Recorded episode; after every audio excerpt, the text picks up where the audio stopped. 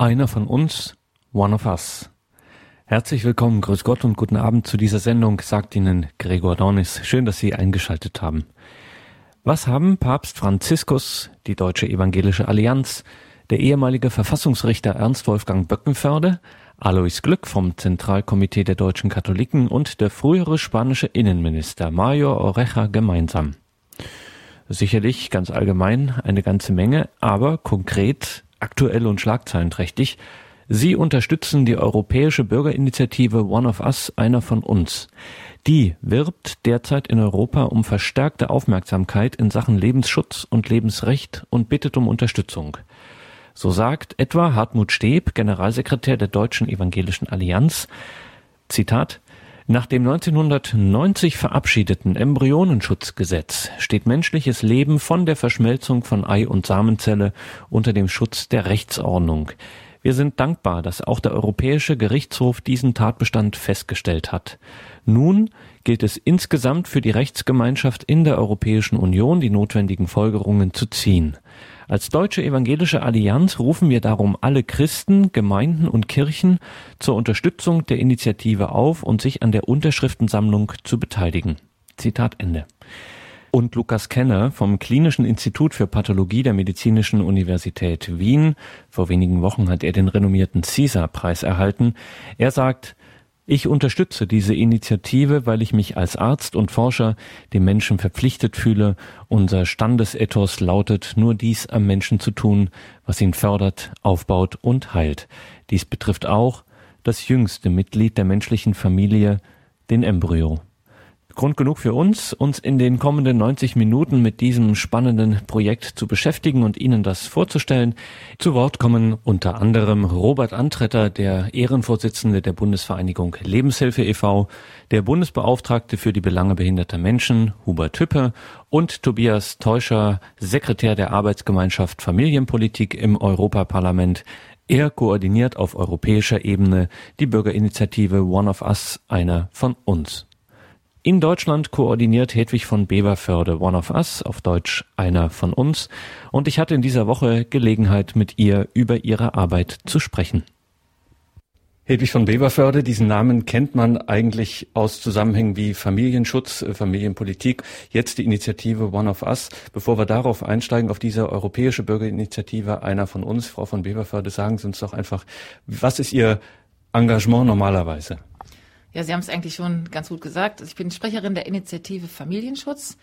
Das ist eine, ja, das ist eine Initiative, äh, die sich darum kümmert, Politik für Familien zu verbessern. Das heißt, wir versuchen Einfluss zu nehmen auf die Politik äh, durch durchaus ungewöhnliche Maßnahmen, zum Teil machen Kampagnen, informieren Leute, sammeln im Grunde auch Familien zusammen, um sich zusammenzutun, um stärker zu werden, um eine Stimme zu sein die die Politik nicht überhören kann. Wir machen zum Beispiel Kampagnen äh, auf Abgeordnetencheck, das heißt äh, übers Internet, große E-Mail-Petitionskampagnen, mit denen wir schon einiges bewirkt haben. Das ist eine ganz gute Sache. Und jetzt koordinieren Sie ein Projekt, das heißt One of Us, einer von uns, eine europäische Bürgerinitiative. Worum handelt es sich da? Ja, einer von uns, One of Us, ist, wie Sie schon gesagt haben, eine europäische Bürgerinitiative. Das ist ein neues Instrument der EU, was es gibt seit dem Lissabon-Vertrag und wofür es aber erst seit zwei Jahren eine überhaupt eine Durchführungsverordnung gibt. Äh, und das bedeutet, es können jetzt die Bürger der EU durch diese Bürgerinitiative, durch eine solche Bürgerinitiative direkt Einfluss nehmen auf die Politik der EU. Zumindest haben sie eine Stimme. Es soll also mehr Demokratie äh, möglich sein dadurch. Und einer von uns, One of Us, ist eine der ersten Bürgerinitiativen, europäischen Bürgerinitiativen, die überhaupt gestartet worden sind. Ähm, es geht dabei um Folgendes. Man muss innerhalb eines Jahres eine Million Unterschriften zusammenbekommen, um ein Anliegen, für das diese, eine solche Initiative gestartet wird, durchzubringen, also erfolgreich werden zu lassen. Und wenn man das schafft, eine Million Unterschriften in der gesamten EU zu sammeln, und zwar mit einer jeweiligen Mindestanzahl in sieben EU-Staaten, dann muss die Europäische Kommission sich mit dem Thema befassen. In diesem Falle geht es jetzt um das Thema Embryonenschutz. Nämlich, wir sagen, wir wollen stoppen die alle EU-Finanzierung, bei der Embryonen getötet werden. Das ist das Ziel der Bürgerinitiative einer von uns, one of us.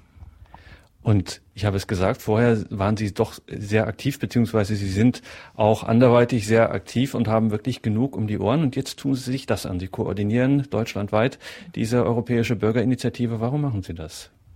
Ich bin gebeten worden, das zu tun. Und ich mache das wirklich gerne, weil ich das ein sehr, sehr wichtiges Anliegen finde. Der Lebensschutz, also der Schutz des menschlichen Lebens ist ein Grundanliegen. Wenn wir den nicht gewährleisten in Europa, in der Welt, überhaupt in unserem Land, im Staat, dann ist alles andere, was darauf aufbaut, auch sinnlos. Also das ist quasi die Grundlage für alles andere, dass, dass der Schutz des menschlichen Lebens von Anfang bis Ende ja gewährleistet ist.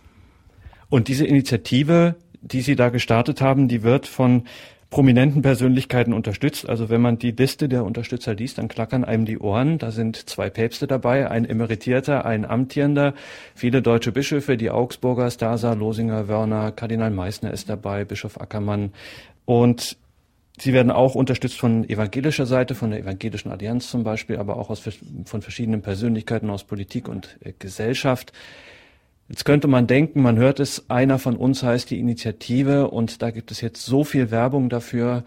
Menschen, die sagen, Leute, unterschreibt bei dieser Initiative ausgerechnet für einen von uns. Wer ist das? Dieser eine, diese eine von uns? Das kann jeder sein. Also jeder von uns war mal ganz, hat einmal ganz klein angefangen.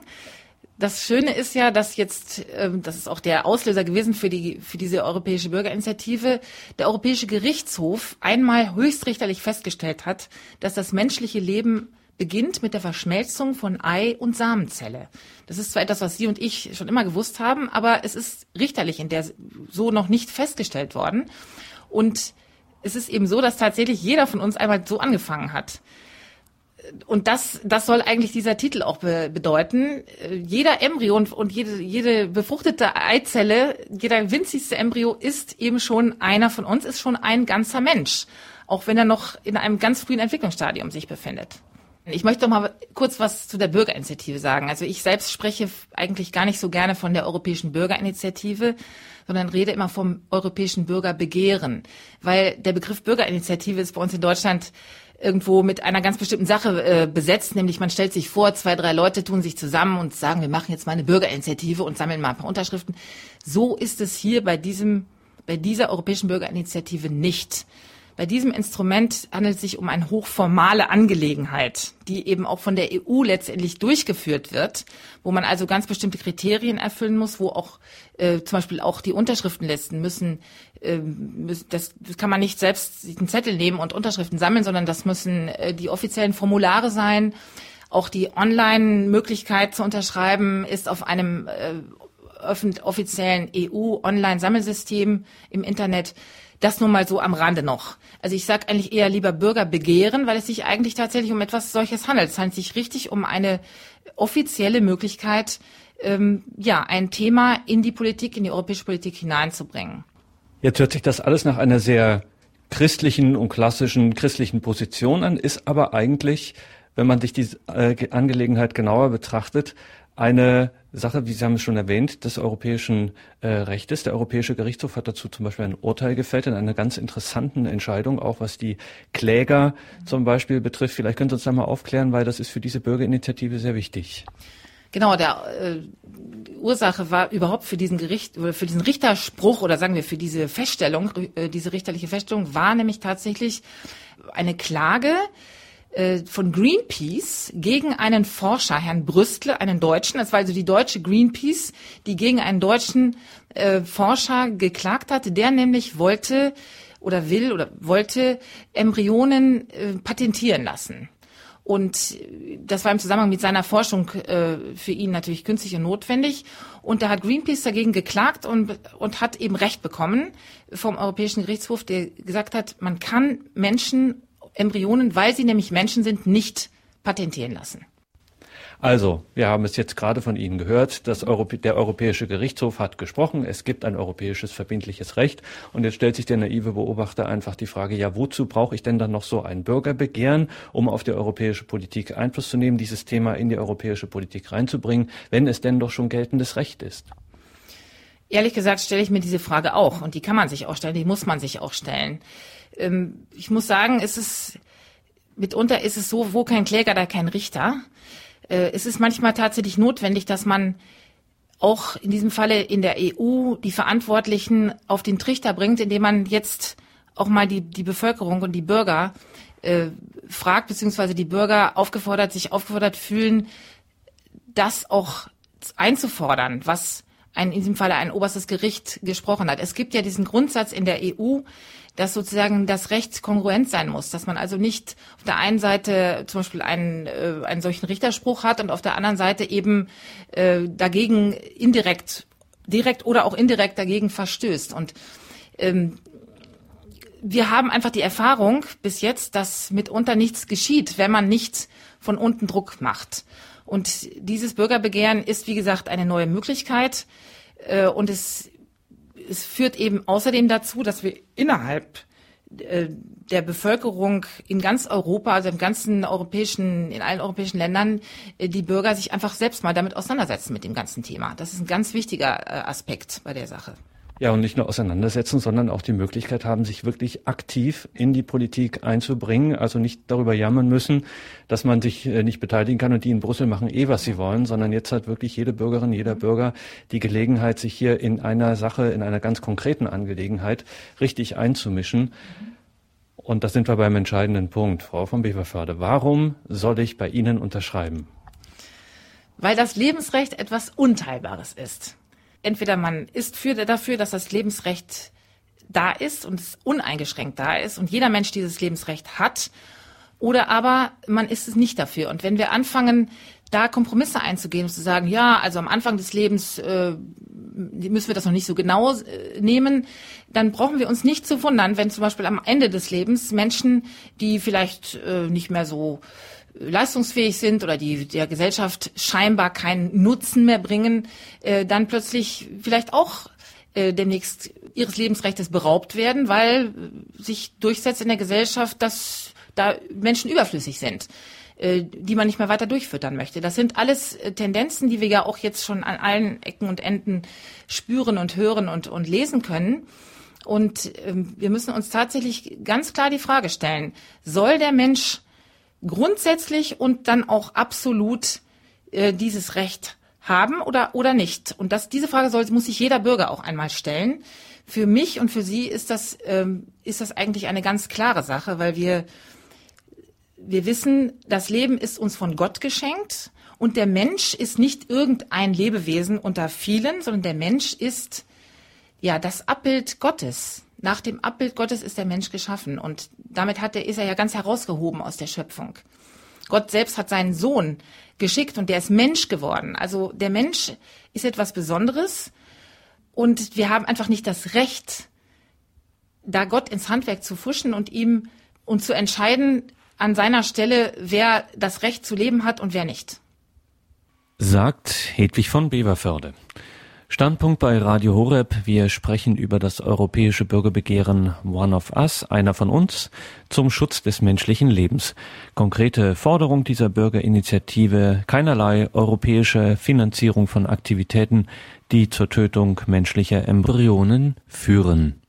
Diese Initiative erhält Unterstützung durch ein parteiübergreifendes Bündnis und so haben der Behindertenbeauftragte der Bundesregierung Hubert Hüppe von der CDU, Robert Antretter, Ehrenvorsitzender der Lebenshilfe e.V. und ehemaliges Mitglied des Bundestages von der SPD und Peter Liese, gesundheitspolitischer Sprecher der Fraktion der Europäischen Volkspartei im Europäischen Parlament, in dieser Woche in Berlin zur Unterzeichnung der Initiative aufgerufen.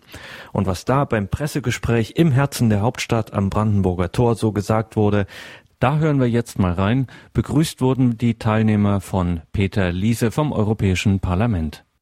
Ja, schönen guten Morgen, meine Damen und Herren. Ich darf Sie recht herzlich begrüßen zu unserer Pressekonferenz zum Thema Europäische Bürgerinitiative, einer von uns. Ähm, ich freue mich sehr, dass wir heute Morgen die Gelegenheit haben, äh, Ihnen die Bürgerinitiative vorzustellen. Ähm, ich freue mich, dass Herr Andretter da ist. Robert Andretter war viele Jahre Mitglied des Deutschen Bundestages für die SPD. Hubert Hüppe ist Mitglied des Deutschen Bundestages für die CDU und gleichzeitig Behinderten Beauftragter der Bundesregierung. Und Hedwig von Beverförde ist noch hinzugekommen. Sie ist eine der drei Menschen in Deutschland, die sich federführend um diese Bürgerinitiative kümmern. Wir haben seit kurzem äh, die Möglichkeit, dass sich Bürgerinnen und Bürger direkt in die europäische Politik einmischen durch eine europäische Bürgerinitiative. Die Möglichkeit ist im Lissabonner Vertrag festgeschrieben, hat allerdings lange gedauert, bis die konkreten Regeln umgesetzt wurden, wie das Ganze funktioniert. Die erste Bürgerinitiative, die erfolgreich die notwendigen eine Million Unterschriften erreicht hat, war die Initiative Right to Water, die sich gegen eine Privatisierung ähm, des Wassers gerichtet hat. Ähm, können wir gerne darüber sprechen, wenn Sie das interessiert. An anderer Stelle, wir waren der Meinung, dass das auch ein bisschen, ähm, ja, dass das, was da behauptet wurde, nicht immer stimmte. Aber man kann trotzdem sagen, diese Bürgerinitiative war sehr erfolgreich, weil die Europäische Kommission ihre Politik daraufhin geändert hat. Das ist also durchaus ein Instrument, das die europäischen Institutionen sehr stark beeinflusst. Ähm, die Bürgerinitiative Einer von uns ist auch eine äh, Initiative, die in vielen Ländern der Europäischen Union schon äh, die erforderlichen Unterschriften erreicht hat. Es ist ja so, dass man nicht nur eine Million Unterschriften irgendwo sammeln muss, sondern nach einer bestimmten Quote müssen bestimmte, ähm, Quoren, na, bestimmte Quoren müssen zusammenkommen, damit das gültig ist. Also es würde nicht reichen, beispielsweise nur in Italien eine Million Unterschriften zu sammeln oder nur in Deutschland, sondern jedes Land muss eine gewisse Quote beitragen. Und äh, da sind beispielsweise Italien, die Niederlande, Polen, die Slowakei sehr erfolgreich.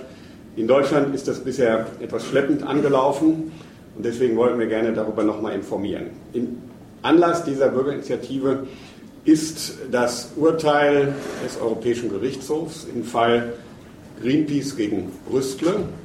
Hier ging es ja darum, dass der Forscher Oliver Brüstle von der Universität Bonn ein Patent eingereicht hat auf ähm, Zellen, die aus menschlichen embryonalen Stammzellen gewonnen wurden. Und er hat dabei auch vom EuGH geltend gemacht, dass ein menschlicher Embryo im Frühstadium, eine Zygote, patentierbar sein sollte und darauf hingewiesen, dass die Definition des menschlichen Embryo und der Schutz des menschlichen Embryo in den Mitgliedstaaten sehr unterschiedlich definiert ist. Daraufhin hat der Europäische Gerichtshof eine, wie wir finden, sehr bemerkenswerte Entscheidung getroffen. Er hat gesagt, erstens, selbstverständlich ist ein menschlicher Embryo nicht zu patentieren.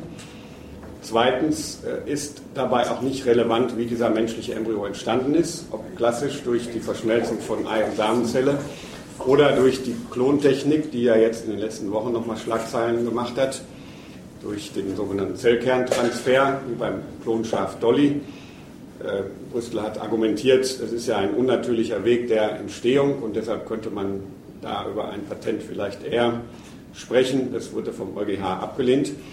Der EuGH lehnt auch die Patentierung von Zellen ab, die aus menschlichen Embryonen gewonnen werden, egal welche Zwischenschritte äh, Schritte da sind. Ähm, ganz bemerkenswert ist, dass der Europäische Gerichtshof in seiner Urteilsbegründung die Menschenwürde angeführt hat. Und das ist äh, eine Sache, die über dieses Einzelurteil hinausgeht. Denn wenn bei der Patentierung von menschlichen Embryonen die Menschenwürde eine Rolle spielt, äh, dann sollte das auch Konsequenzen auf andere Politikbereiche haben. Äh, denn die Menschenwürde ist wie in Deutschland im Grundgesetz auch in Europa in der Charta der Grundrechte verankert. Artikel 1 spricht von der Menschenwürde und das hat Auswirkungen auf alle Politikbereiche der Europäischen Union. Bemerkenswert ist die Urteilsbegründung und ich finde noch bemerkenswerter sind die Schlussanträge des Generalanwaltes Yves Bott vom 10. März 2010, die wir Ihnen hier auch kopiert haben. Yves Bott beschäftigt sich sehr intensiv mit den ganzen Fragen, die wir auch hier in Deutschland diskutiert haben, zum Beispiel bei der Frage der Forschung mit embryonalen Stammzellen oder bei der Frage der Präimplantationsdiagnostik. Ich nenne mal nur ein Beispiel. auf, ähm, es wird in der Debatte ja oft angeführt, dass menschliche Embryonen erst schützenswert sind, wenn sie in die Gebärmutter sich eingenistet haben und dass vorher ein umfassender Schutz nicht verlangt werden kann.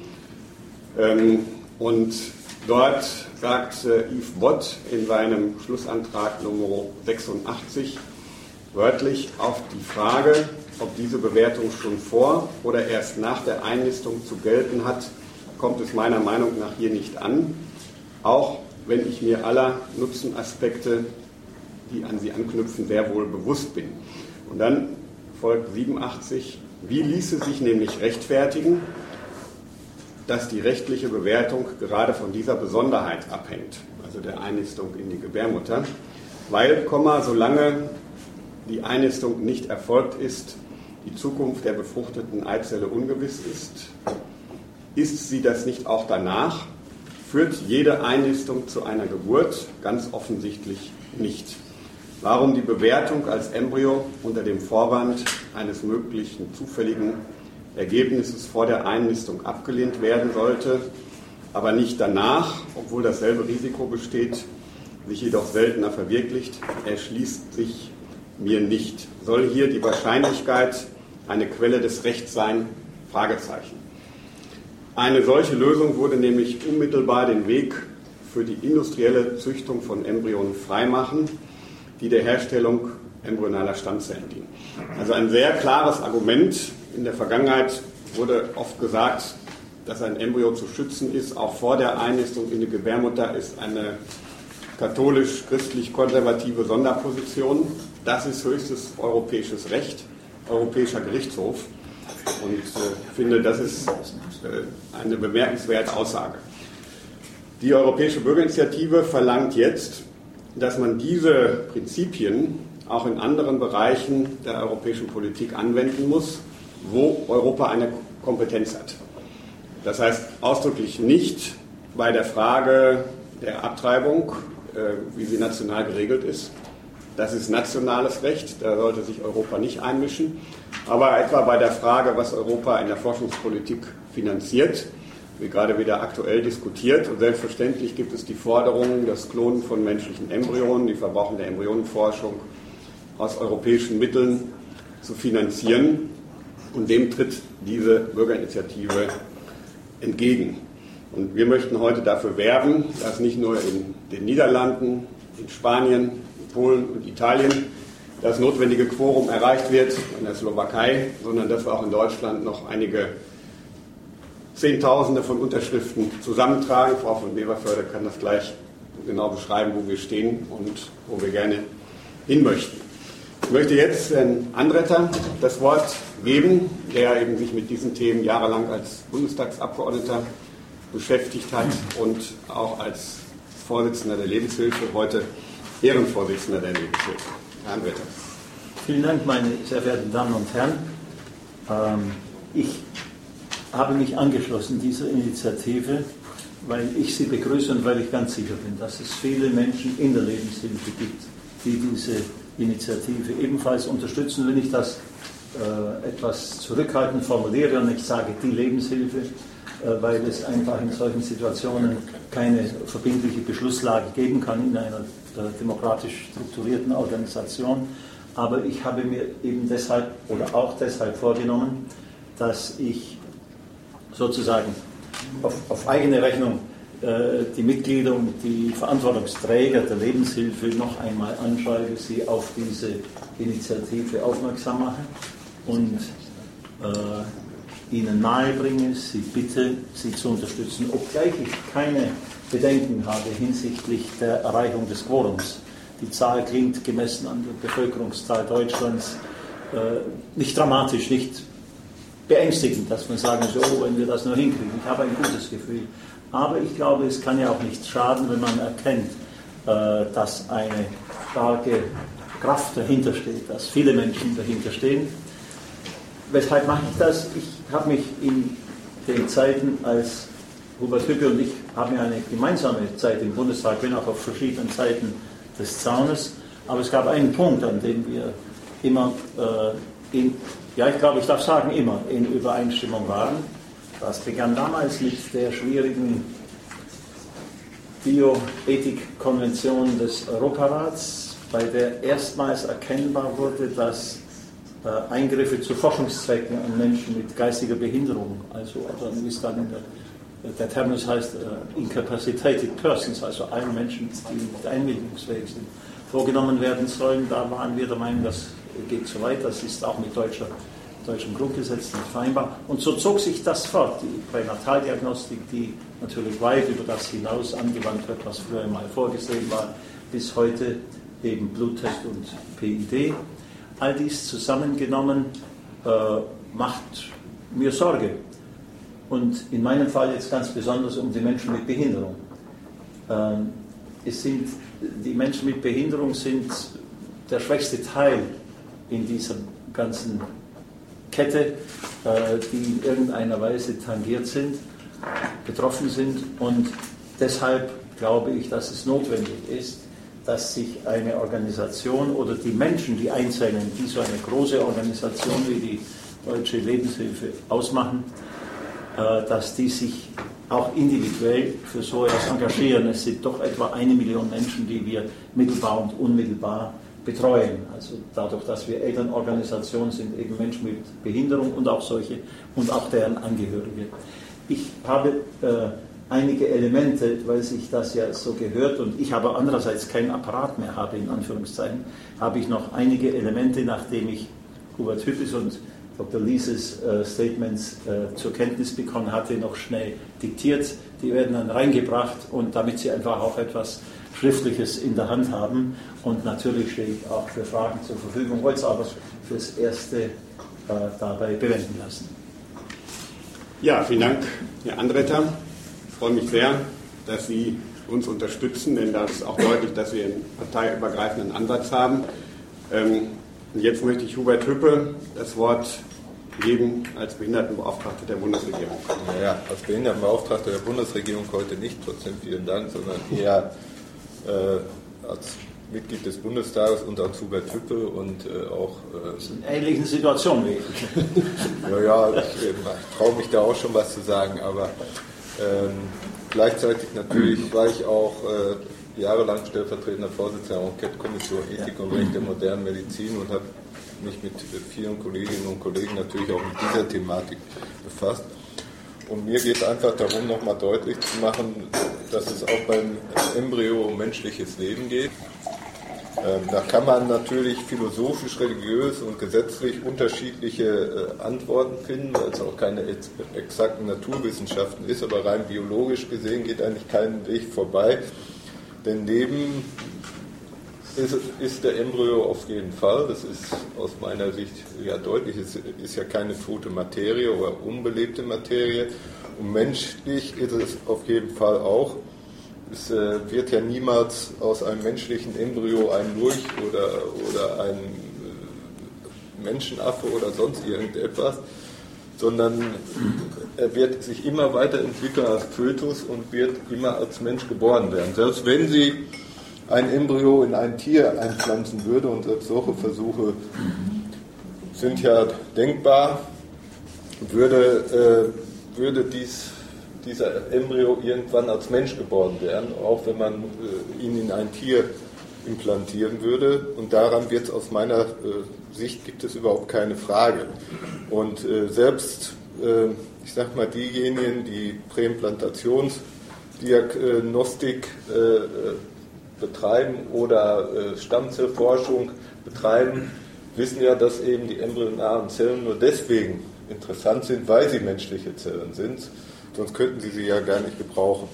Also von daher, äh, sage ich mal, gibt es da äh, aus meiner Sicht überhaupt gar keine äh, Frage, dass es sich um ein menschliches Leben handelt. Die Frage, die ja dann immer noch gestellt wird, ob es, ob jedem Menschen denn Menschenwürde zukommt oder jedem menschlichen Leben Menschenwürde zukommt, ist vom Bundesverfassungsgericht schon mal beantwortet worden. Da braucht man nicht nur das europäische äh, Recht zu, und äh, das Bundesverfassungsgericht hat sowohl 1975 als 1993 äh, Folgendes gesagt, wo menschliches Leben existiert, kommt ihm Menschenwürde zu. Es ist nicht entscheidend, ob ob der Träger sich dieser Würde bewusst ist und sie selbst zu wahren weiß. Und ich denke, dass es da ganz wichtig ist, auch gerade von deutscher Seite, die ja noch im Schutz menschlichen Lebens in Europa trotz aller äh, letztlichen Entscheidungen zu PEG und anderes noch einen relativ hohen Standard haben, dass wir daran interessiert sein müssen, dass äh, durch Forschungsmittel auf europäischer Ebene nicht etwas finanziert wird, was bei uns zum Beispiel strafrechtlich verboten ist und aus unserer Sicht auch der Menschenwürde widerspricht. Und das ist ja, wäre ja äh, für uns eine dramatische Entwicklung, denn äh, das ist ja der Artikel, der auch nach, äh, mit keiner Mehrheit des Bundestages und Bundesrates geändert werden darf. Und mir kommt es auch entscheidend darauf an, dass wir wieder einen Wandel bekommen. Wir haben früher mal gesagt,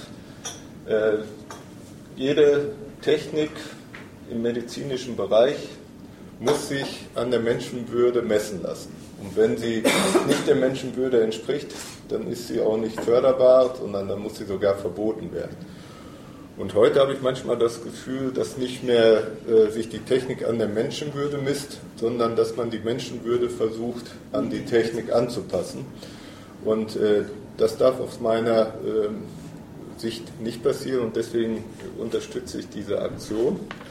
Werde auch mich heute dann äh, anmelden. Ich habe es nämlich noch nicht getan, also wieder ein kleiner Schritt in Richtung Quorum und hoffe, dass das viele, viele andere auch tun. Ja, vielen Dank, lieber Hubert. Vielleicht bei den Unterstützern ganz kurz. Papst Franziskus, sicherlich der wichtigste Unterstützer, und das Zentralkomitee der deutschen Katholiken. Das wird von dem Präsidenten Alois Glück und dem gesamten Präsidium, in dem zum Beispiel auch Karin Kortmann von der SPD ist, wird es äh, empfohlen, sich dieser Initiative anzuschließen. Und vielleicht einen positiven Punkt noch, ähm, wenn es auch in Deutschland erst so ist, dass wir ein Drittel erst haben, in Europa sind wir schon bei zwei Drittel. Also es gibt schon etwa 700.000 Unterschriften in Europa und äh, die Wahrscheinlichkeit, dass es klappt, ist sehr groß. Aber meine Kollegen aus dem Europäischen Parlament sagen, was ist eine europäische Initiative ohne Deutschland? Und deswegen wollen wir hier noch mal ein bisschen die Werbetrommel rühren was wir hiermit versuchen. Es gibt äh, zwei Teile.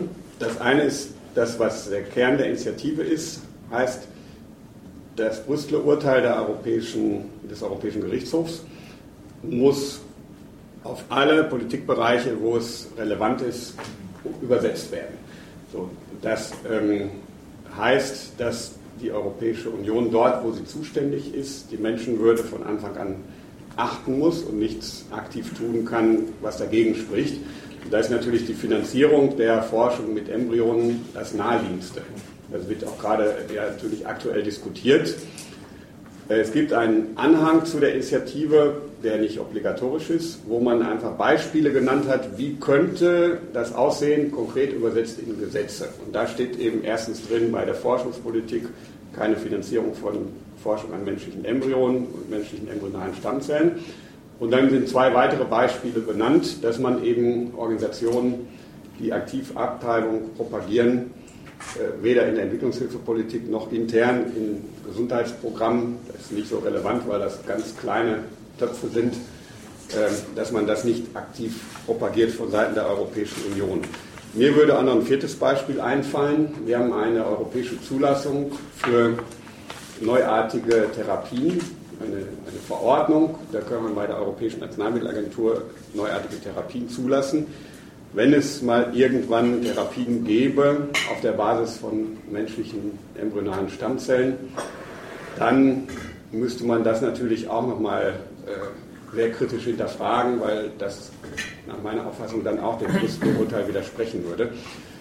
Aber das sind nur Beispiele, die man man, die man fakultativ hinzufügen kann einer solchen Bürgerinitiative. Die Kernforderung lautet, dieses Brüsseler Urteil muss in allen Politikbereichen ähm, relevant sein und umgesetzt werden. Und da kann man dann eben an verschiedenen Beispielen ähm, sich orientieren. Die entscheidende Frage ist aber ähm, diese, äh, diese Geschichte vor dem Brüssel.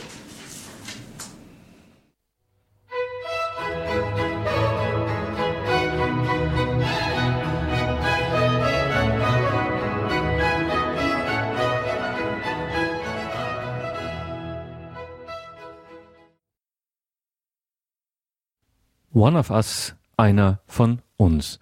Diese europäische Bürgerinitiative, die derzeit Unterschriften sammelt zum Schutz des menschlichen Lebens, zum Schutz des menschlichen Embryos, diese Initiative, diese europäische Initiative ist Thema heute hier in der Standpunktsendung bei Radio Horeb und Radio Maria. Bei der Pressekonferenz am vergangenen Mittwoch, bei der diese Initiative vorgestellt und auch um Unterschriften geworben wurde, bei dieser Pressekonferenz waren neben Hedwig von Beverförde, der Deutschlandkoordinatorin dieses Bürgerbegehrens, auch Hubert Hüppe von der CDU, er ist Bundesbeauftragter für die Belange behinderter Menschen anwesend, Robert Antretter von der SPD, der Ehrenvorsitzende der Bundesvereinigung Lebenshilfe e.V. und Dr. Peter Liese, gesundheitspolitischer Sprecher der Fraktion der Europäischen Volkspartei im Europäischen Parlament. Alle drei habe ich bei diesem Pressegespräch gefragt, warum ich mir die Mühe machen soll, mich noch an meinen Computer zu setzen und online registrieren zu lassen bzw. zu unterschreiben. Ja, weil es um die Grundprinzipien in äh, Deutschland und Europa geht. Die Menschenwürde ist unantastbar und äh, ich glaube, das ist ein wichtiges Anliegen. Und ich kenne auch viele Menschen, denen ist das ein wichtiges Anliegen. Ich werde in meinem Wahlkreis immer wieder darauf angesprochen und äh, deswegen glaube ich auch, dass viele Menschen diese Informationen gerne aufnehmen werden. Wir werden ja alle gefragt. Mhm. Ja. Robert, du. Du auch, Robert. Ja, willst du anfangen? Nein, du, okay. du hattest den Frage. Also, ich bin mir im Klaren darüber, dass es äh, kein Massenthema ist, äh, aber es ist ein Thema, bei dem viel auf dem Spiel steht.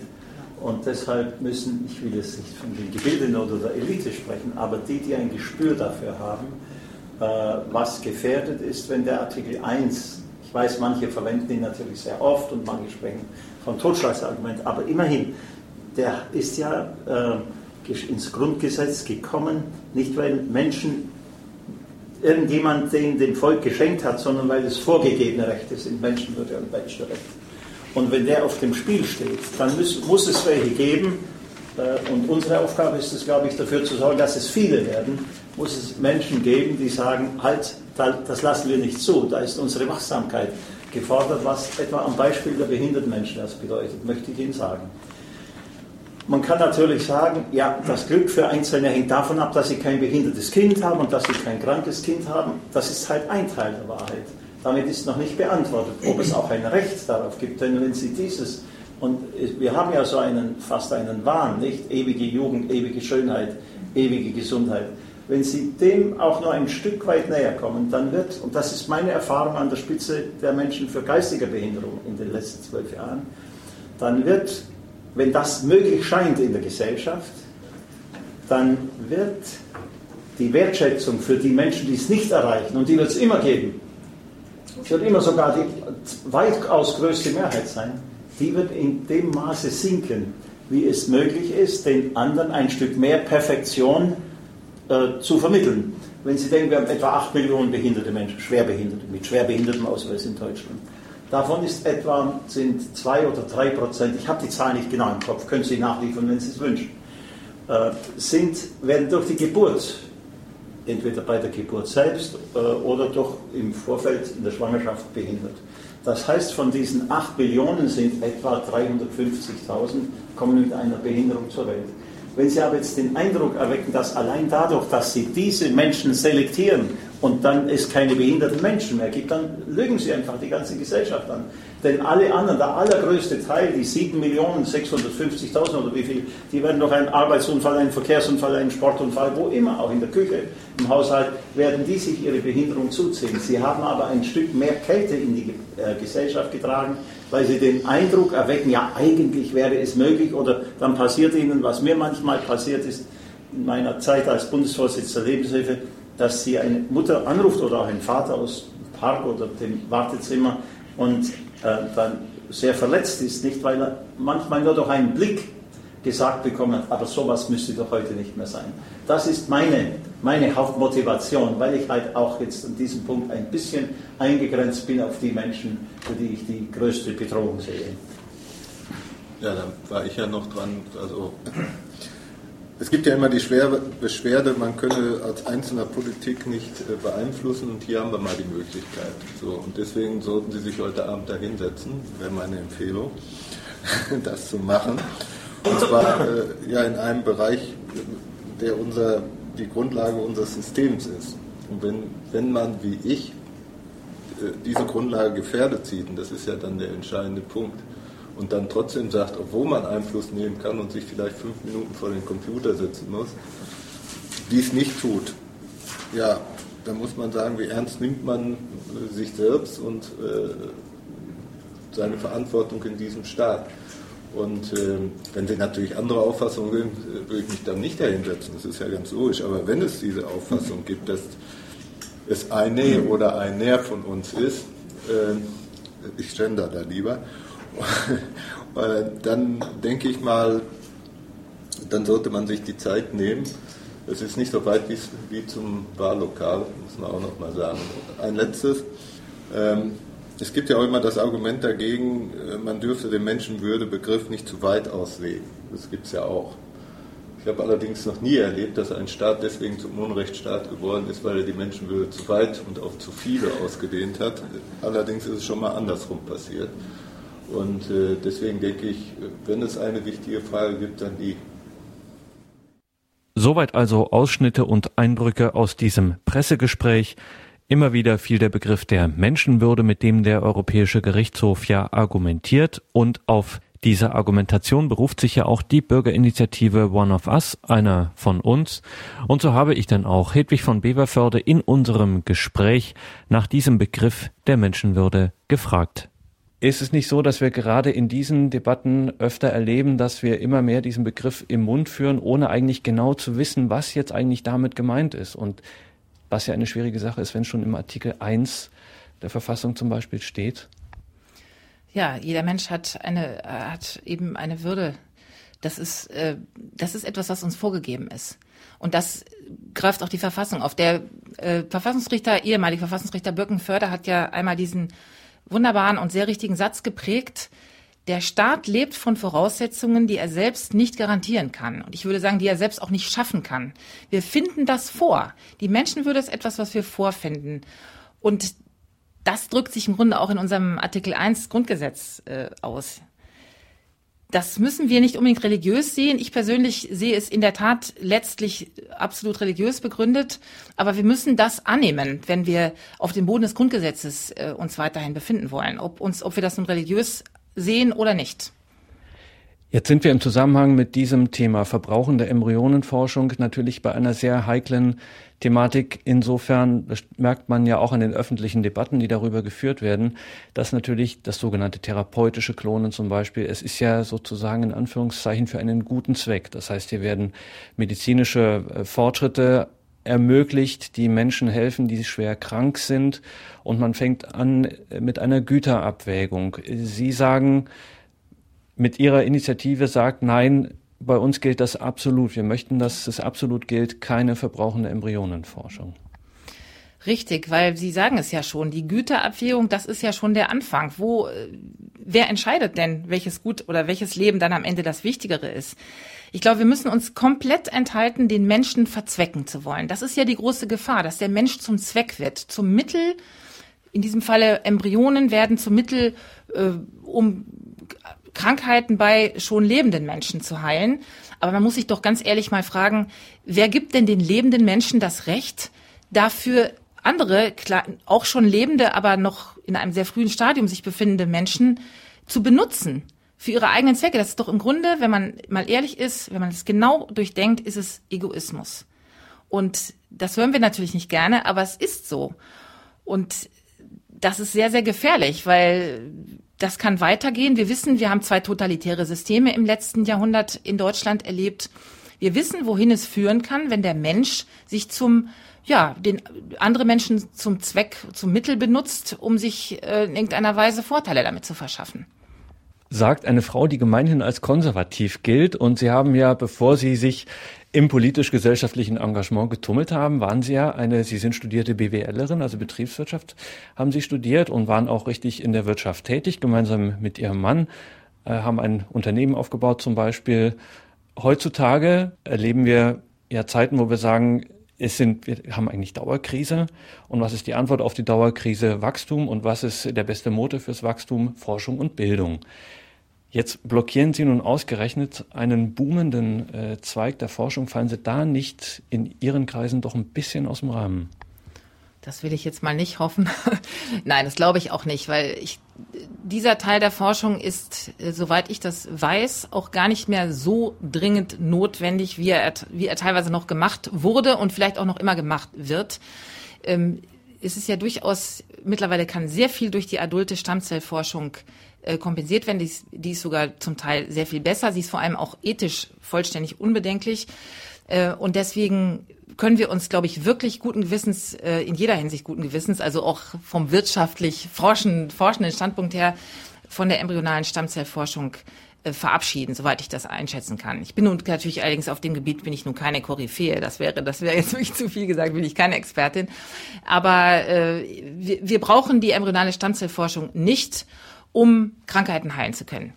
Eine Million Unterschriften braucht die Initiative One of Us, einer von uns in ganz Europa. Das ist keine absolute Zahl. Es gibt Quoren, die erfüllt werden müssen in den jeweiligen Ländern, wie das eben so ist in der Europäischen Union. Jedes Land hat so und so viel Stimmen zu liefern. In Deutschland sind es 75.000. Sind Sie zuversichtlich, dass Sie das schaffen? Auf jeden Fall. Wir werden das auf jeden Fall schaffen. Wir sind zwar etwas hinten dran in Deutschland mit dem Unterschriften sammeln. Das hatte so verschiedene, wir hatten verschiedene Anfangsschwierigkeiten, die ich jetzt hier nicht weiter ausführen möchte äh, und sind damit etwas später richtig in die Vollen gegangen als die anderen, als viele andere Länder.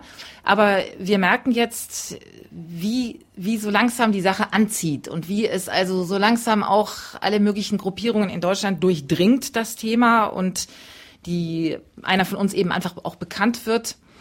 Äh, und wie jetzt schon die Unterschriftenzahl langsam steigt, wir kriegen also immer mehr Unterschriftenlisten gefüllte äh, zugeschickt und auch die Online, das Online-Unterschreiben äh, wird langsam mehr. Also ich habe bin sehr zuversichtlich, dass wir das schaffen werden und ich will es auch schwer hoffen, denn wir sind das größte Land in der EU. Wir haben auch die meisten Unterschriften zu bringen nach Quorum. Und es wäre ja peinlich, wenn ausgerechnet Deutschland, der sonst, die wir sonst immer vorne dran sind, ähm, hier also das Schlusslicht wären. Das, das will ich nicht hoffen. Also ich glaube Ihnen das jetzt, dass ich auch einer von uns irgendwie bin, weil ich es einmal war. Darum geht es ja der äh, Unterschrifteninitiative dieser Aktion. Was muss ich jetzt machen? Sie gehen am besten an Ihren Computer und tippen oben ein www 1, Ziffer 1, minus von minus uns.de. Und dann kommen Sie auf unsere Webseite. Das ist die deutsche Webseite der Bürgerinitiative One of Us, einer von uns in Deutschland eben heißt sie, einer von uns. Und dort finden Sie einen dicken Button, da steht drauf Unterschreibt. Und da drücken Sie, klicken Sie drauf mit Ihrer Maus. Und dann kommen Sie, äh, dann haben Sie mehrere Möglichkeiten. Sie können entweder sofort öffnet sich eine Seite mit mehreren Möglichkeiten. Sie können dann entweder sofort sich weiterleiten lassen zum Sammelsystem, Online-Sammelsystem der EU. Und dann werden Sie, klicken Sie da nochmal und können dann Ihre ganzen Angaben machen. Ähm, dann wird Ihre Stimme gezählt. Oder aber Sie können, Sie haben auch die Möglichkeit, sich, wenn Sie möchten, wenn Sie, wenn Sie weiter informiert werden möchten über den Fortgang unserer Initiative, Ihre Ihre Adresse zu hinterlassen, Ihre E-Mail und dann bekommen Sie ein Newsletter von uns äh, und erfahren dann immer, wie der Unterschriftenstand ist und so weiter. Oder, und das ist jetzt das sehr Wichtige, Sie drucken sich eine Unterschriftenliste aus, ein Unterschriftenformular. Das ist das offizielle Unterschriftenformular der EU. Das finden Sie dort auf dieser Webseite. Und damit gehen Sie erstmal bei, zu ihrer Frau und weiß nicht, zu ihren erwachsenen Kindern oder in ihrer Nachbarschaft, in den Verein, äh, ihre Kirchengemeinde, wo auch immer und sammeln Unterschriften noch von anderen. Das ist das, was wir wirklich brauchen. Wichtig also, das offizielle Formular herunterladen und nicht einfach irgendeine Unterschriftenliste anfertigen und ihnen zuschicken und dann sagen, die kümmern sich schon drum, damit können sie dann nichts anfangen. Richtig, das wäre eine verschenkte Unterschrift, das wäre schade tatsächlich, Sie können uns am allermeisten helfen, wenn Sie selbst Botschafter werden, Multiplikator werden und andere dazu animieren, auf dem Unterschriftenformular, auf dem offiziellen zu unterschreiben und uns das anschließend zurückschicken. Jetzt haben Sie dann hoffentlich im Oktober, da ist ja der Stichtag, haben Sie dann genügend Unterschriften und Registrierungen da. Wo gehen jetzt die Wäschekörbe mit den Listen und die Festplatten mit den Registrierungen hin? Was passiert dann? Also ich muss zunächst was zu den Online-Registrierungen sagen. Äh, die laufen nicht bei uns ein, sondern die laufen direkt auf einem Server der EU-Kommission ein. Da haben wir gar keinen, äh, da haben wir gar nichts mit zu tun. Nur die sind dann auf jeden Fall sicher und auch richtig, weil jeder Fehler, der da gemacht wird, der wird sofort sozusagen gemerkt und dann, das ist insofern immer eine sehr sichere Sache. Die Unterschriftenlisten, äh, da gibt es mehrere, gibt es zwei Adressen in Deutschland, wo man die hinschicken kann. Am einfachsten schickt man sie zu uns. Das ist das unser Büro in Berlin. Das finden Sie alles, die Adresse finden Sie alles auf der Webseite www.1-von-uns.de. Das steht dort alles genau angegeben, wo das hingeschickt werden muss an, an das Büro, was eben in Berlin äh, die einer von uns Bürgerinitiative koordiniert.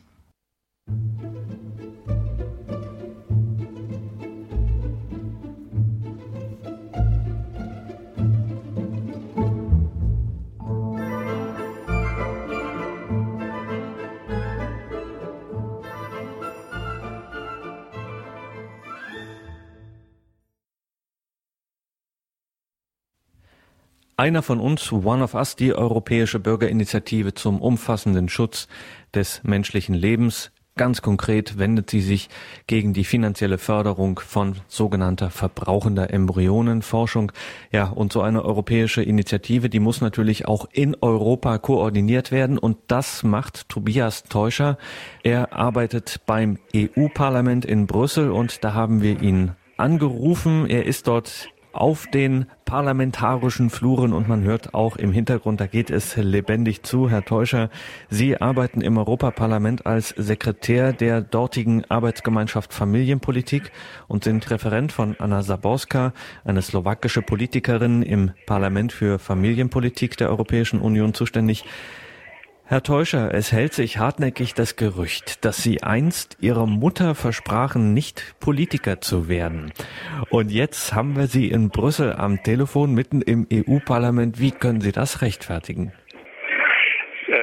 Tag, Herr Dörnes, guten Tag äh, nach Deutschland. Es ist natürlich richtig, als ich damals äh, nach der Wende mein Abitur gemacht habe und der politische Wechsel in Ostdeutschland anfing, war der Beruf des Politikers äh, unbekannt. Er war eher verpönt aufgrund der Erfahrungen in der ehemaligen DDR. Christen sollten sich da nicht in der Politik engagieren. Aber, äh, und das hat mich natürlich dazu ähm, verleitet, dass äh, ich dann meiner Mutter gesagt habe, dass ich, dass ich kein Politiker werde. Im Übrigen bin ich ja auch nicht Politiker im, im engeren Sinne des Wortes, weil ich noch kein eigenes Mandat habe. Das heißt, ich bin eher jemand, der die Arbeit der Politiker organisiert. Das heißt, Sie vernetzen, Sie arbeiten zu, bereiten allerlei Parlamentarisches vor, Gesetzesvorlagen, Änderungsanträge dergleichen. Sie halten Kontakt zu Regierungen und so weiter. Wie muss man sich diese, so eine, diese Ihre Arbeit vorstellen und vor allem, was ist Ihr Ziel? Sehen Sie, äh, jeder, jeder Politiker braucht, um Entscheidungen zu treffen, jemanden, der diese Entscheidung vorbereitet. Und das bin ich. Ich habe in meiner Arbeitsgruppe etwa 200 Abgeordnete, die äh, regelmäßig wissen wollen, um was es geht und äh, die natürlich auch äh, Informationen brauchen, die sie selber nicht äh, recherchieren können. Und äh, alle Entscheidungen, die getroffen werden, sind nur so gut wie die Leute, die sie vorbereiten. Und meine Arbeit ist im Grunde genommen, äh, diese Entscheidungsprozess zu begleiten. Äh, und das ist viel Aktenstudium, Telefonate, Kaffee trinken, Leute treffen, aber auch ganz intensives Nachdenken darüber, wie man Politik besser gestalten kann in Europa und damit natürlich auch in unseren Wahlkreisen, in Städten und Gemeinden. Die Europäische Bürgerinitiative, ein besonderes Institut der Europäischen Kommission, Frau von Beverförde spricht lieber vom europäischen Bürgerbegehren, weil es sich eben hier um eine Möglichkeit quasi direkter Demokratie handelt, also der Möglichkeit für die Bürgerinnen und Bürger der EU, jenseits von Wahlsonntagen auf die europäische Politik Einfluss zu nehmen. Erklären Sie uns nochmal diese Einrichtung Europäische Bürgerinitiative. Die Europäische Bürgerinitiative ist ein neues Institut der Mitwirkung von Bürgern auf europäischer Ebene. Das ist etwas redundant, aber darum handelt es sich. Es ist eine Neuerung im Vertrag von Lissabon, weil die Europäische Union festgestellt hat, dass die Bürgerinnen und Bürger in den Mitgliedstaaten sich zu wenig von den Entscheidungsprozessen in Europa betroffen fühlen. Und das Beste, was es dafür gibt, ist eine, ein, ein Bürgerinstrument. Der Vorteil einer europäischen Bürgerinitiative ist heute, dass sie von Europa begleitet wird. Dabei geht es nicht um Bevormundung, sondern es geht darum, die Arbeit so effizient wie möglich zu gestalten. Der, Vorteil dieser europäischen Bürgerinitiative ist, dass der Text der Initiative und die Folgen bereits mit der Europäischen Kommission vorbesprochen wurden. Das heißt, niemand kann einfach so eine europäische Bürgerinitiative lancieren, ohne dass das vorher durch die Kommission autorisiert wurde. Das hat nichts mit Bevormundung zu tun, sondern einfach mit Effizienz. Wir wollen verhindern, dass äh, sich Bürgerinnen und Bürger auf ein Thema einschießen, für das die Europäische Union beispielsweise nicht zuständig ist. Gleichzeitig muss auch gewährleistet werden, dass wenn wir schon eine solche Initiative starten und eine Million Unterschriften zusammen in allen Mitgliedstaaten, das ist keine leichte Aufgabe, die man am Sonntag nach der Messe einfach mal so organisiert. Um, zu, um da keine Kraft zu verlieren und effizient zu sein, wird alles vorher abgesprochen, autorisiert und dann auch die Kommission verpflichtet, das, zu dem sie sich bereit erklärt hat, auch wirklich auszuführen. Nun ist ziemlich früh bemerkt worden, dass wenn so eine Bürgerinitiative abgeschlossen ist, also alles in Sack und Tüten ist, das Ganze bei der Exekutive, nämlich der Europäischen Kommission, und nicht, wie man ja vermuten könnte und wie wir es ja auch aus unseren Nationalstaaten kennen, bei der Legislative, dem Europäischen Parlament landet. Wie kommt es zu dieser Besonderheit? Das ist diese Besonderheit ist dem Umstand geschuldet, dass sowieso jeder Vorschlag für ein Gesetzverfahren aus der Europäischen Kommission kommt. Das ist eine Besonderheit der Europäischen Union im Gegensatz zu den Mitgliedstaaten. In den Mitgliedstaaten kann auch das nationale Parlament Gesetzentwürfe vorlegen. Hier in Europa haben wir uns so darauf geeinigt, dass ausschließlich nur die Kommission das tut. Äh, die Kommission ist allein vorschlagsberechtigt für Gesetzakte. Das Parlament und der Rat bestimmen dann, ob dieser Vorschlag durchgeht oder nicht, beziehungsweise ob er abgeändert werden muss oder nicht. Das hat auch wieder mit Effizienz zu tun, weil Sie können sich vorstellen, wir haben hier 750 Abgeordnete im Parlament. Das ist so etwas wie eine mexikanische Armee. Ähm, wenn jeder General rumkommandiert, dann wird am Ende sowieso nichts draus. Und deswegen ist es auch ganz gut, dass eine Stelle in Europa, eine Institution das Monopol besitzt, Gesetzentwürfe vorzulegen, was nicht heißt, dass die anderen Institutionen nicht mitberaten. Nicht wahr? Das ist ein Dreieck, das sehr wohl ausgeglichen ist. Eine Institution schlägt vor und zwei andere stimmen darüber ab. Was heißt da eigentlich Europa? Also was bedeutet diese europäische Aktion für die Bürgerinnen, für den Bürger in den einzelnen Mitgliedstaaten? Die Europäische Bürgerinitiative Einer von uns beruht ja auf einem Grundsatzurteil des Europäischen Gerichtshofs in Luxemburg. Das ist also die höchste äh, Rechtsprechungsinstanz in der Europäischen Union. Und diese höchste Rechtsprechungsinstanz der Europäischen Union hat äh, entschieden, dass das menschliche Leben mit der Befruchtung beginnt. Der Urteilstext sagt ganz eindeutig, im Moment der Befruchtung befinden wir uns gegenüber einem potenziellen zukünftigen Staatsbürger und da sind alle Experimente verboten. Das ist die Grundlage, auf der einer von uns aufbaut. Warum sammeln wir jetzt Unterschriften dafür, dass dieses Urteil angewandt wird? Weil es genau darum geht, dass auch Bürger in Deutschland abgesichert werden, dass die Europäische Union sich zu ihren eigenen Regeln bekennt und ihre eigenen Grundlagen anwendet. In der Bewertung dieses Urteils erklärte der Bonner Professor für öffentliches Recht Klaus Gerditz dieses Urteil gegen die Patentierbarkeit von Methoden zur Erzeugung embryonaler Stammzellen bedeutet zwar nur einen kleinen Schritt im Patentrecht, das sei aber ein großer Schritt auf einen neuen Pfad der europäischen Grundrechtsdogmatik. Was könnte er damit gemeint haben? Damit hat er gemeint, dass sich die Grundrechte anwenden auf den Menschen und der Mensch entsteht ab der Befruchtung.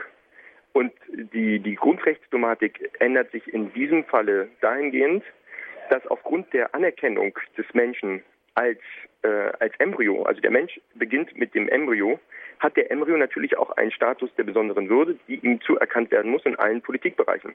Und das ist natürlich ein, ein, eine neue Qualität in der Menschenrechtsdogmatik, weil man sagt, es geht nicht mehr nur darum, dem Menschen ab der Geburt äh, Rechte zuzustehen, zu gestehen, sondern zu sagen, dass der Mensch ab dem Moment der Befruchtung, also ab dem Moment seines Bestehens bereits von den Grundrechten geschützt ist. Darum geht es also der Initiative One of Us um den umfassenden, absoluten Schutz menschlichen Lebens, auch und gerade des Embryos, dem Menschenwürde zukommt, wie wir das ja auch schon in anderen Gerichtsurteilen auch auf nationaler Ebene festgestellt haben. Jetzt gehen wir mal davon aus, Herr Täuscher, das Ganze hat Erfolg. Wie geht's jetzt weiter? Ja, also wir müssen jetzt erstmal, wir müssen jetzt erstmal sehen, wie, ähm, äh, dass wir die äh, 75.000 Unterschriften in Deutschland zusammenbekommen und wir sollten auch ruhig mehr haben, denn in Deutschland können wir ganz ohne Probleme 100.000 Unterschriften für so ein Anliegen bekommen, weil nicht nur diejenigen, die für den Lebensrechtsschutz äh, an dieser Petition teilnehmen können, sondern auch all diejenigen unterschreiben können, die sich dafür einsetzen, dass sich die Europäische Union an ihre eigenen Regeln hält. Auch können daran äh, teilnehmen alle Freunde und Unterstützer, Sympathisanten von Greenpeace, weil wir dürfen nicht vergessen, dass dieses Urteil ja auf einem Gerichtsprozess aus, aufbaut, der von Greenpeace Deutschland lanciert wurde. Und hier noch einmal herzliches Dankeschön an Greenpeace für dieses wegweisende Verfahren, das sie auf den Weg gebracht haben. Wenn wir die 100.000 Unterschriften in Deutschland zusammenbekommen, dann äh, werden diese 100.000 Unterschriften in den großen Topf aller 1 Million Unterschriften getan. Wir sind jetzt im Moment bei 750.000 äh, Unterschriften. Das heißt, drei Viertel der Arbeit ist bereits getan. Und hernach muss sich die Kommission mit unserem Anliegen befassen. Das heißt, die Kommission studiert die, äh, das weitere Vorgehen und, den, und die Anwendung des Gesetzestextes, der bereits Bestandteil der Petition ist, den wir ausgearbeitet haben. Und im Klartext heißt das, dass alle Gemeinschaftspolitiken, ähm, die den Schutz des menschlichen Lebens betreffen, so umgestaltet werden müssen, dass menschliches Leben ab dem Moment der Befruchtung anerkannt wird. Kann am Ende diese europäische Initiative dazu führen, dass dieses ganze Thema Lebensschutz, Lebensrecht von den ja bislang eher sagen wir, nationalen Initiativen, regionalen Initiativen jetzt zunehmend und verstärkt auch auf eine europäische Ebene gehoben wird und dass dann zukünftig auch mehr Zusammenarbeit in ganz Europa passiert? Ja, natürlich. Äh, Sie haben völlig recht, Herr Dörnes. Das ist natürlich das, was wir jeden Tag hier in den Institutionen schon ähm, erleben. Es gibt in jedem der 28 Mitgliedstaaten ein nationales äh, Koordinierungsgremium, wenn Sie so wollen, das natürlich besteht aus Juristen, aus Vertretern der Lebensschutzorganisationen, aus Vertretern von Greenpeace.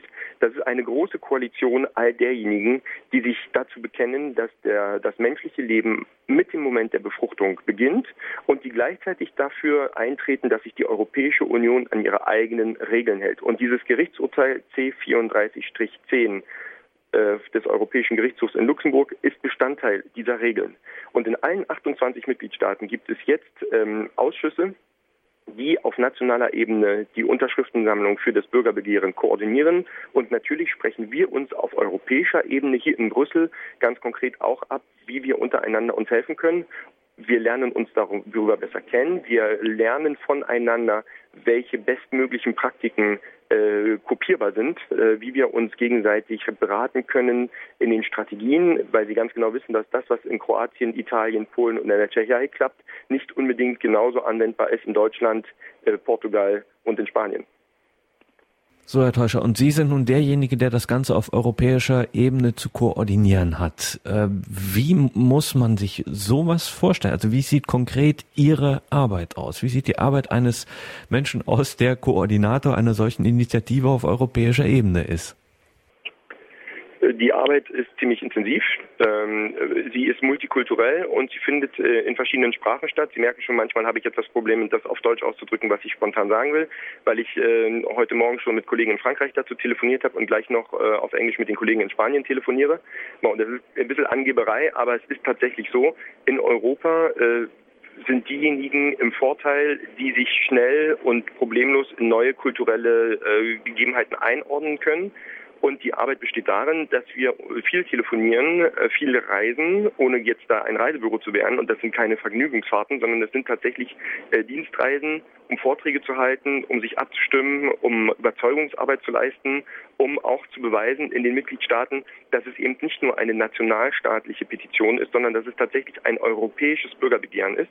Damit die Leute zum Beispiel in der Slowakei das besser verstehen, bin ich auch schon in die Slowakei gefahren, um zu sagen, voilà, ich, hier ist ein Deutscher, der auf europäischer Ebene ein, eine Initiative koordiniert, die auch für die Slowaken von Interesse sein kann. Und warum machen Sie das? Sie, Tobias Teuscher, warum engagieren Sie sich derart? Ich engagiere mich, weil ich davon überzeugt bin, dass äh, das menschliche Leben ab dem Beginn der Befruchtung geschützt werden muss, weil wir ab dem Beginn der Befruchtung im Mutterleib ein neues menschliches Leben erwarten. Und ich engagiere mich, weil ich davon überzeugt bin, dass sich die Europäische Union an ihre eigenen Regeln halten muss. Ich bin für ein Europa, das sich an seine eigenen Regeln hält und ich bin für eine Europäische Union, die den Lebensrechtsschutz nicht einfach ignoriert. Eine letzte Frage, Herr Teuscher. Es fällt auf, dass viele, die sich für Lebensschutz und Lebensrecht engagieren, hausgemachte Familienpolitiker oder für die Familienpolitik Engagierte sind, etwa Frau von Beverförde in Deutschland, Sie beim Europäischen Parlament in Brüssel. Wie kommt es zu diesem Zusammenhang? Ich glaube ganz persönlich, äh, dafür gibt es zwei Gründe. Erstens habe ich meine persönliche Jugenderfahrung in der ehemaligen DDR gemacht und ähm, weiß, äh, dass Familie der letzte Rückhalt gegen alle Formen von Manipulierung ist. Und wir haben gerade in Deutschland, in Europa und in der Welt den immensen Abhörskandal, der uns aus den Vereinigten Staaten äh, rüberkommt. Äh, wir haben einmal mehr äh, die Erfahrung gemacht, wie sehr der Mensch dem Staat ausgeliefert ist, wenn er alles, wenn er seine Verantwortung an den Staat wegdelegiert. Die Familie ist da der einzige Punkt, an dem der Staat nicht mehr eingreifen kann. Er versucht es ständig. Und meine Arbeit als Familienpolitiker ist gerade zu verhindern, dass der Staat sich in alle familienpolitischen Angelegenheiten einmischt. Und deswegen ist meine Überzeugung umso größer, dass Familie und Leben in einem Atemzug genannt werden können, weil das Leben entsteht nun mal in der Familie. Der beste Punkt, äh, um, sagen wir mal ganz praktisch, wo entstehen denn Kinder? Im, im Ehebett von Mama und Papa. Äh, das heißt, äh, die Familie ist der natürliche Ursprung für das Leben und deswegen kann man Familie und Leben nicht voneinander trennen. Danke, Herr Teuscher, fürs Gespräch. Alles Gute nach Brüssel. Auf Wiederhören. Ich danke Ihnen. Herzliche Grüße nach Deutschland. Das europäische Bürgerbegehren Einer von uns wirbt um mindestens eine Million Unterschriften europaweit. Für die Erreichung dieses Zieles erhält die Initiative prominente Unterstützung, auch aus der Politik, und zwar parteiübergreifend so zu erleben bei einer Pressekonferenz in dieser Woche in Berlin. Am Rande dieser Pressekonferenz erläuterte Hubert Hüppe, der Beauftragte der Bundesregierung für die Belange behinderter Menschen von der CDU und der langjährige SPD-Abgeordnete Robert Antretter, Ehrenvorsitzender des Bundesverbandes Lebenshilfe e.V., warum sie die Europäische Bürgerinitiative Einer von uns, One of Us, unterstützen. Es geht einfach um die Grundlage unserer Gesellschaft in Europa.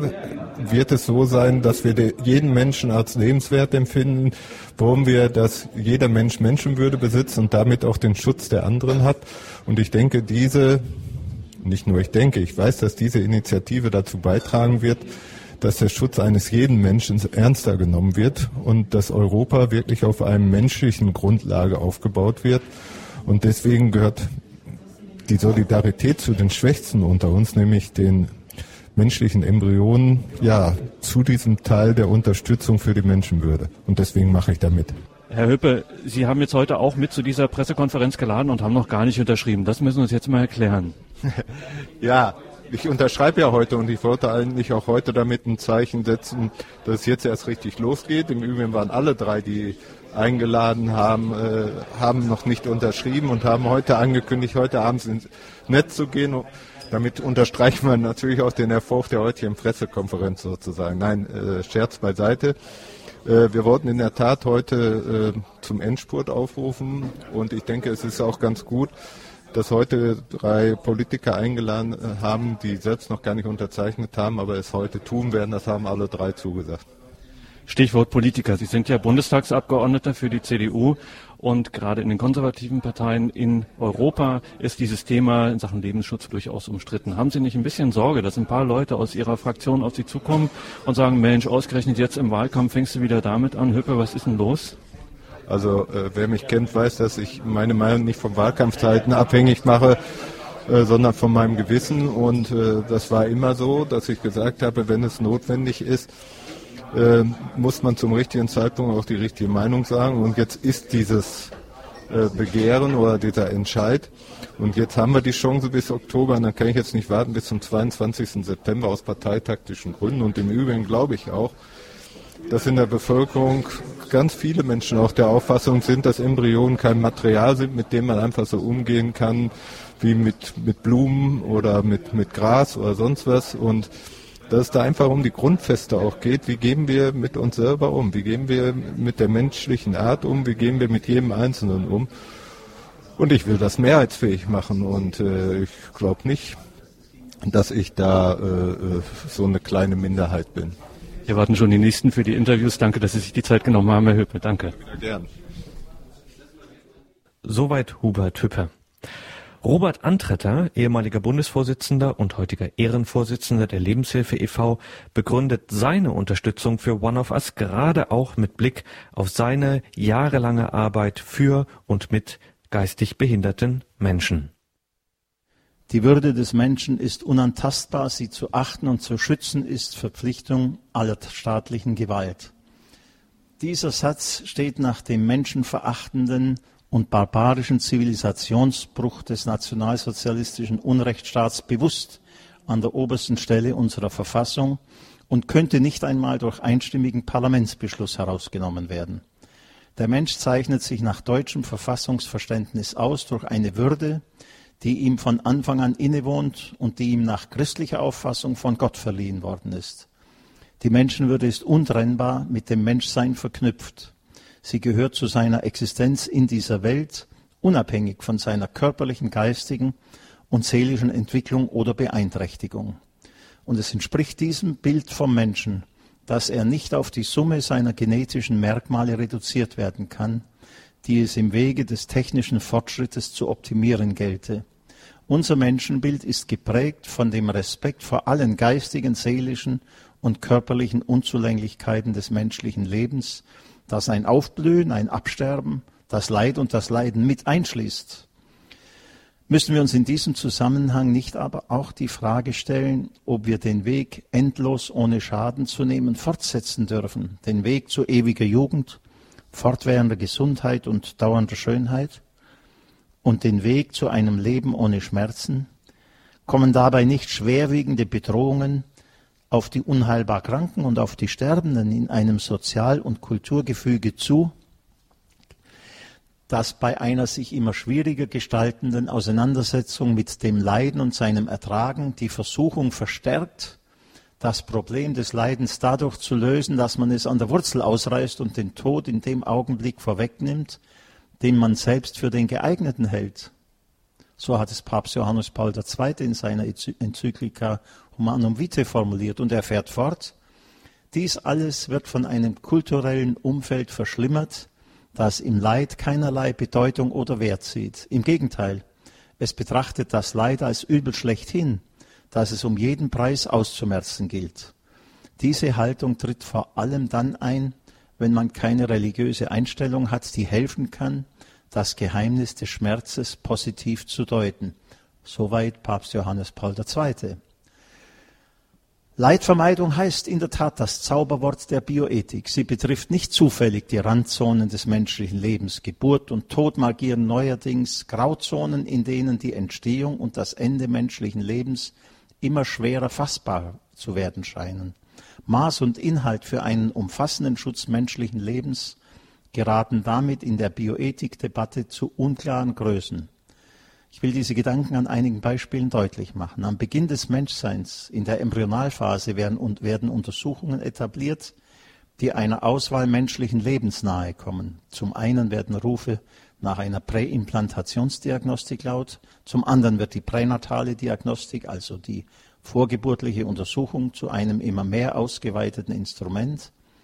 Beide Untersuchungsmethoden, die Präimplantationsdiagnostik und die Pränataldiagnostik, zielen darauf ab, das mögliche Vorliegen einer Behinderung festzustellen. Manche sprechen zugespitzt von einer Art Rasterfahndung oder einem Babytiff. Ich glaube, diese Beispiele belegen schon, es sind Menschen mit Behinderungen, die in hohem Maße von der modernen Medizin betroffen sind. Menschen mit Behinderung sind betroffen, weil es im Zuge annähernd aller Detaildiskussionen, ob bei Präimplantationsdiagnostik, bei Stammzellforschung oder beim Thema Sterbehilfe, immer auch um das Leben, die Lebensperspektive und die Lebenswirklichkeit behinderter Menschen geht. Und es geht bei alledem auch immer um das Bild, das eine Gesellschaft von Menschen mit Behinderung und von Behinderung zeichnet. Sagt Robert Antretter von der SPD, Ehrenvorsitzender der Bundesvereinigung Lebenshilfe e.V. Standpunkt bei Radio Horeb, eine Sendung über die Initiative einer von uns, die in Deutschland mindestens 75.000 Unterschriften benötigt. Auf nationaler Ebene koordiniert Hedwig von Beverförde dieses europäische Bürgerbegehren.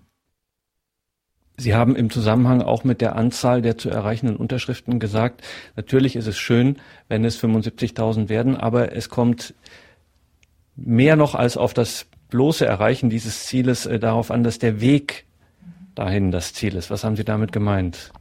Ja, der Weg ist hier wirklich ein wichtiges Ziel bei dieser ganzen Initiative, weil es ist so beeindruckend, wenn man sich überlegt, dass wir im Moment in ganz Europa, in der gesamten EU gleichzeitig alle Bürger mobilisiert werden, sich mit dem Thema Lebensschutz auseinanderzusetzen, sich selbst zu fragen, wie halte ich es eigentlich damit? Bin ich da dafür oder bin ich da dagegen? Finde ich das äh, wirklich auch genauso wichtig, dass jeder Embryo geschützt wird. Äh, und das allein ist, ist so eine großartige Sache, dass wir dieses Thema ähm, jetzt in ganz Europa gleichzeitig überall hochbringen und breit streuen und ja, an die Politiker, aber eben auch die, bei den Bürgern selbst äh, das Thema hochbringen. Und wie die Erfahrung zeigt, hat schon eine Bürgerinitiative, ein europäisches Bürgerbegehren tatsächlich Erfolg gehabt. Da ging es um Wasser und äh, Right to Water hieß das. Aber die hatten tatsächlich einen großen Erfolg. Also das ist nicht einfach so in der Luft äh, verpufft und man hat gesagt, na gut, wir befassen uns jetzt mal kurz damit und dann schieben wir es beiseite und dann landet es in den Akten, sondern das hat wirklich Politiker aufgerüttelt und Politik, europäische Politik aktiv beeinflusst. Machen Sie sich ähnliche Hoffnungen? Auf jeden Fall. Die EU, also das ist die Kommission, aber auch das Europaparlament, die können sich das nicht leisten, äh, den Willen der Bürger in der ganzen EU komplett zu ignorieren. Das geht einfach nicht. Das wäre, das wäre geradezu skandalös. Denn sie haben ja absichtlich, sie haben ja extra dieses Instrument geschaffen, damit die Bürger eben auch direkten Einfluss jetzt nehmen können. Und wenn sie das dann äh, komplett ignorieren würden, äh, das wäre geradezu, äh, da würden sie sich selbst ins, ins eigene Fleisch steigen, da würden sie ihre eigene Glaubwürdigkeit vollständig verlieren. Und das kann sich die EU im Moment überhaupt nicht leisten, weil ja ohnehin schon die Probleme groß genug sind und auch immer mehr Bürger das Gefühl haben, in der EU, äh, ja, es bestimmen da wenige äh, über, über das, was wir denken sollen, was wir kaufen sollen, wie wir uns verhalten sollen. Und ich denke, gerade an der Stelle hat die EU jetzt wirklich ein, hätte die ein großes Problem, wenn sie dann eine solche Forderung von über einer Million Bürgern ähm, einfach unbeachtet ließe. Und wie viele Unterschriften haben Sie jetzt aktuell? In Deutschland gehen wir jetzt im Moment auf die 30.000 zu. 30.000 Unterschriften müssen bewältigt werden, organisiert aus ganz Deutschland. Wie ist das? Machen Sie das? Haben Sie Mitarbeiter? Wie, wie läuft das? Also zunächst mal haben wir ein kleines Büro, wie gesagt, in Berlin, wo wir anderthalb Mitarbeiter im Grunde jetzt haben, die sich darum kümmern. Aber in der Fläche, also in ganz Deutschland, sind wir dabei, ein Netzwerk aufzubauen von, ja, von Multiplikatoren. Also Leute, die, denen das auch ein großes Anliegen ist und die, äh, die Freude daran haben, auch regional Ansprechpartner zu sein. In ihrer Region, in ihrer Diözese, in ihrer, in ihrer Stadt, in ihrem Landkreis, was auch immer und die sagen, ich kümmere mich hier vor Ort, weil da kenne ich mich aus, da weiß ich, welche Gruppen ich ansprechen kann, ähm, wo ich wo ich Unterschriftenlisten gut platzieren kann. Und die dort äh, richtig sozusagen noch mal so eine Mittlerposition einnehmen und von dort aus äh, ja Unterschriftenlisten verteilen und auch wieder einsammeln und sie dann uns zurückzuschicken. www.1-von-uns.de, das ist die Website, auf der man bei Ihnen sich Informationen holen kann und vor allen Dingen sich auch online unterschreiben, das heißt registrieren lassen kann. Hedwig von Beverförde, danke fürs Gespräch. Gerne.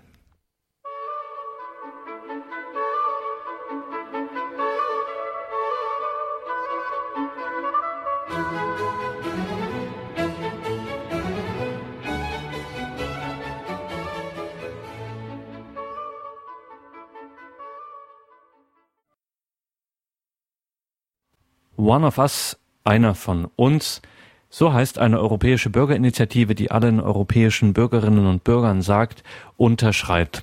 Konkret wird gefordert der Stopp von EU-Geldern für Forschung mit embryonalen Stammzellen. Dessen geachtet und erst recht noch der Hinweis auf die Homepage 1-von-uns.de, Zahl 1, von-uns.de, den Internetauftritt der Europäischen Bürgerinitiative One of Us, einer von uns. Alternativ dazu können Sie für Infos und Links auch ins Infofeld zur Sendung in unserem Tagesprogramm schauen oder Sie rufen bei unserem Hörerservice an 08323 9675 120 ist die Telefonnummer unseres Hörerservices 08323 9675 120. Ich darf mich an dieser Stelle von Ihnen verabschieden. Einen gesegneten Abend und eine behütete Nacht. Das wünscht Ihnen Ihr Gregor Dornis.